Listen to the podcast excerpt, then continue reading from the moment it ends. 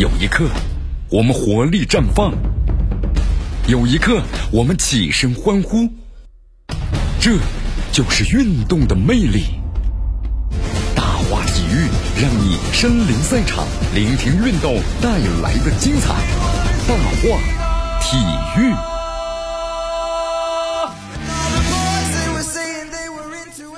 这里是大话体育，我是江南，记锁定 FM 九十五点七绵广播电视台新闻广播。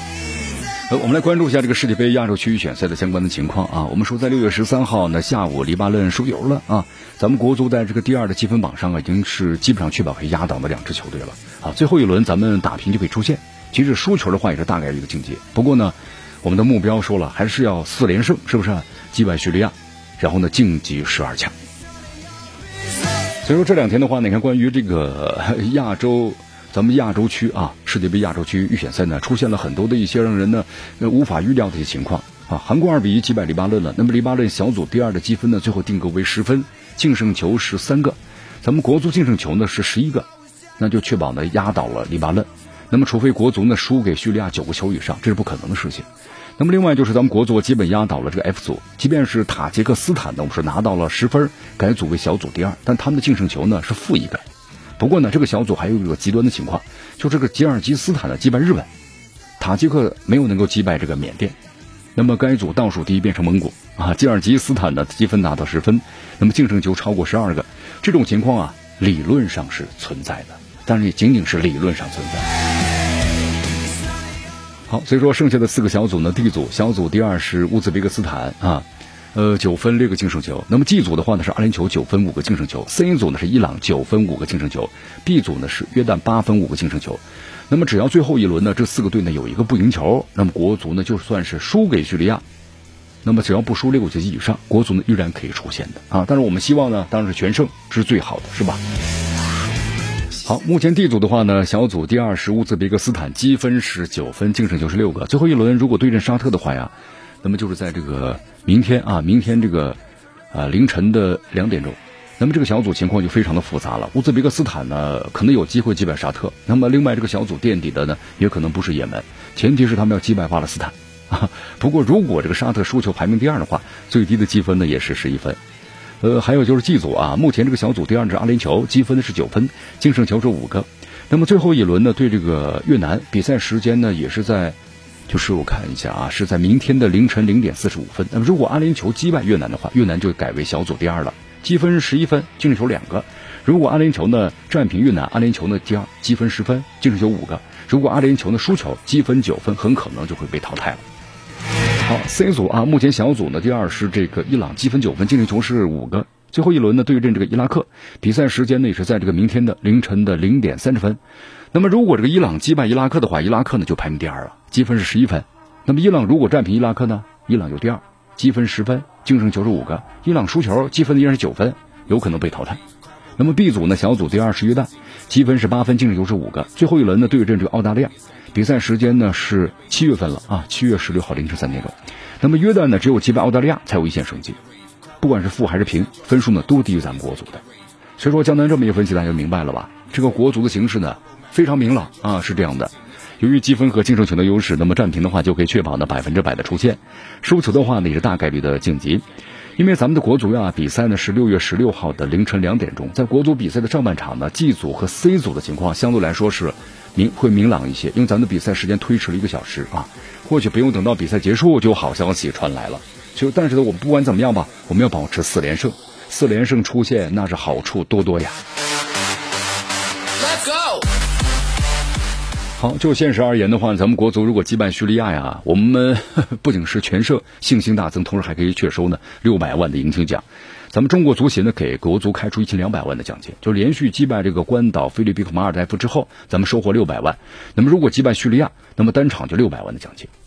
我们说现在咱们这个国内市场都限薪了嘛，所以这笔奖金呢可不是一个小数字啊，不错了啊。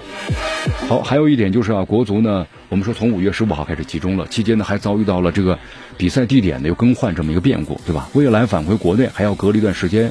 如果咱们用四连胜结束的话，那隔离也会呢心情愉悦的，是不是？所以说，国足出现的形势呢，虽然是大好，但是打平虽然就可以出现，但是击败对手，对于李铁和球员们来说，这才是你们应该要做的事情。好，目前的话，国足状态还是不错啊。吴磊对马尔代夫的比赛呢，只打了这个四十五分钟，状态呢没有影响，同时呢保持良好的进球态势。啊，王大雷和韦世豪的话有伤病，那么还有对这个马尔代夫一战的受伤的这个明天，呃，初步诊断的是这个骨折了。你看，这个确实非常的严重啊，那可能就回来之后呢，慢慢的这个要要要治疗了。好，简单再介绍一下啊，在这个我们说咱们中国队啊，四十强赛啊，迎战最后一个对手。也就是在这个明天凌晨两点钟的时候了，啊，叙利亚队。那么这个亚足联呢，呃呃，确认了，就是这个咱们的裁判是谁呢？是指来自新加坡的塔基，是执法本场的比赛。啊，从以往来看的话呢，他好像执法还是比较公正的，没有偏袒于这个客队。就是因为咱们以前这个西亚的裁判的执法是老是偏袒于客队，对吧？中国对中国的队呢，百般的刁难。不过呢，中国队的上届十二强赛主场呢不敌叙利亚，客场不敌伊朗队的比赛都证明裁判的主上。当然，那个我们说比赛的话呢，跟裁判就没多大关系了啊。塔吉今年三十四岁，从一二年开始担任的国际主裁近十年的时间了，也是活跃在呀这个亚足联的各项赛事的执法舞台的一位老江湖了。塔吉和中国足球啊，我们说结缘呢是在二零一三年，啊是当年的七月六号他执法了中超联赛呢。天津泰达和上海申花的比赛啊，之后的话呢，执法过六场的中超的比赛，一场的足协杯的赛事，还有场的中乙的这个赛事。好，我们再来关注一下啊，你看，在昨天的话呢，叙利亚的主帅也接受媒体采访，他认为中国队比二零一九年更加强大了，他也认为吴磊呢同样非常的这个危险。因为最后一场比赛呢，我们说现在叙利亚队其实心态很放松，因为他又占据了小组的头把交椅，但是咱们不可能指望他放水，是不是？啊，把目光已经放在十二强赛上了。接下来的话呢，他们要冲击卡塔尔世界杯。那么对于中国队来说呀，和他们打一场呢，他们认为是高质量的热身赛，对不对？好，继续回到江南呢，为大家所带来的大话体育啊。刚才为大家介绍了一下叙利亚队的主帅呢，在接受记者采访时啊，他特别谈到了啊马鲁勒，他说了，还有他说现在的话呢。呃，经过休整之后啊，叙利亚队呢已经开始呢针对呃针对性训练了。那么他说对中国队的看法呢？他说叙利亚队目前士气呢还是非常高的，进入十二强赛以后已经完成了足协的任务了。他说球员们在训练中啊很好的贯彻我想法，身体素质啊也在不断的有规律的上升。那么他说他看了一下国足和菲律宾包括马尔代夫的录像，他说呢中国队比一九年更加强大了，有了自己更加鲜明的技战术特点。他说和中国队之战呢，叙利亚必须从开始就要保持绝对的专注度。也绝不可能犯马尔代夫的错误，就是避免尽早的这个失球，陷入被动。同台指出，中国队是有弱点的，包括呢防线转身速度、回防速度都不快。那么叙利亚队会利用这一点呢，创造进攻的机会。而且呢，马鲁勒呢还特别强调说，一直呢非常注意在这个西班牙啊踢球的吴磊，他说他非常非常的危险啊。他说和这个巴西规划球员呢搭档，这个风险威胁非常大。他说我会尽量的把他们和中场球员和边路球员阻断，减少他们拿球的机会。呃，叙利亚队呢，我们说已经获得了十二强赛和二零二三年亚洲杯决赛的这么一个资格了。但是呢，马鲁勒还强调，他说我们会竭尽全力为九月份开始的十二强赛做好准备。啊，现在的话呢，我们说这个呃，叙利亚的话呢，由于这个伤病的问题啊，失去了好几员这个大将了啊。那么现在正在这个养伤，所以说马鲁勒呢，他其实。